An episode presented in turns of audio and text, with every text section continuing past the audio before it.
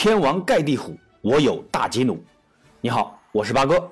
中国移动五 G，期待每一种可能。本节目由中国移动首席冠名播出。在今天凌晨，意甲联赛一场备受瞩目的米兰德比，国米主场迎战 AC 米兰。上半场，国米由佩里西奇先入一球。到了下半场，大吉鲁在短短四分钟内上演梅开二度。帮助米兰逆转了意甲领头羊国际米兰，目前积分榜以五十二分升至第二，仅落后此役输球的国米一分。意甲联赛可能是五大联赛中最具悬念的联赛了。那本期节目就和朋友们简单聊聊国米为啥会被米兰逆转。整个比赛的上半场，国米从场面上看还是具备碾压优势的，持续多年的三五二阵型打法极为成熟，两个边路的突破传中也让国米的运转极为流畅。同时，中场人数上的优势也让国米对米兰的压迫性十足。可以说，上半场是整个赛季国米表现最好的一个半场吧。而且，国米的持续进攻也带来了回报。佩里西奇在第三十七分钟的进球就是例证。而且，第九分钟，邓弗里斯也曾打入过一球，但给他传球的佩里西奇接球时已经身处越位的位置。那最后裁判判定进球无效。可到了下半场，风云突变。形势呢完全逆转，攻守易势，吉鲁的两粒进球就此逆转了比赛。那为啥会出现这种情况呢？首先，我认为输球最大的锅得由主帅小因扎吉来背。下半场的几个换人彻底导致国米自废武功。恰球王的下场让国米在前场的直塞球直接消失，佩里西奇的下场直接自断一臂。虽然这是佩里西奇因为身体不适主动要求换下去的。但换上的迪马尔科根本无法适应这种高强度的比赛。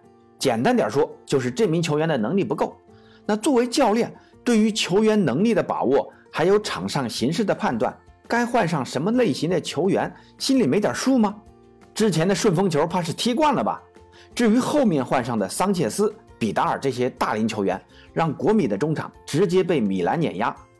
也正是小因扎吉完成这些换人之后。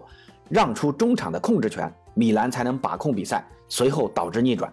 所以这场比赛，小因扎吉的换人是国米输球的最大原因。那第二点就是门将，这里说的门将呢，其实是指双方的门将。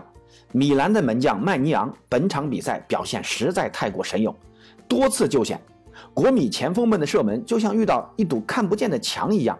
而反观国米的门将汉达诺维奇，米兰全场只有三脚射正。就进了两个球，尤其是第二个进球啊，吉鲁的转身打门。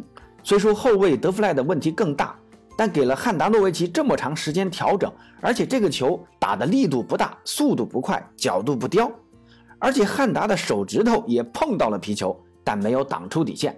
这说明啥呢？这说明门将汉达诺维奇的反应能力下降了，脑子说：“哎呀，赶紧往右边扑啊！”可身体做不到这么快的反应啊。两相对比。门将的发挥决定了最后比赛的结果。现在国米已经引进了阿贾克斯的门将奥纳纳，汉达诺维奇可以让出主力位置了。那现在汉达诺维奇正在跟国米谈续约问题，这年纪也到了，这下赛季还是安心做个替补打打杯赛吧。那其实还有最后一点，八哥觉得也跟国际比赛日这球员刚从海外回来舟车劳顿有关。你想。老塔罗马丁内斯本场比赛就跟直接消失了一样。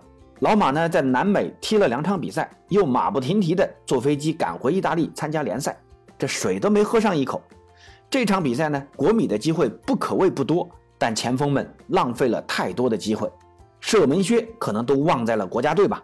但不管怎么样吧，国米目前少赛一轮还手握一分的优势，这场比赛的失利还不足以动摇国米的根本。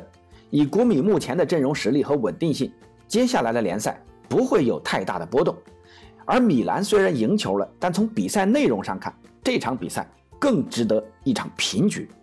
现在米兰也逐渐雄起了，意大利经过多年的尤文一家独大，逐渐发展成如今米兰双雄和尤文老妇人三强竞争的局面。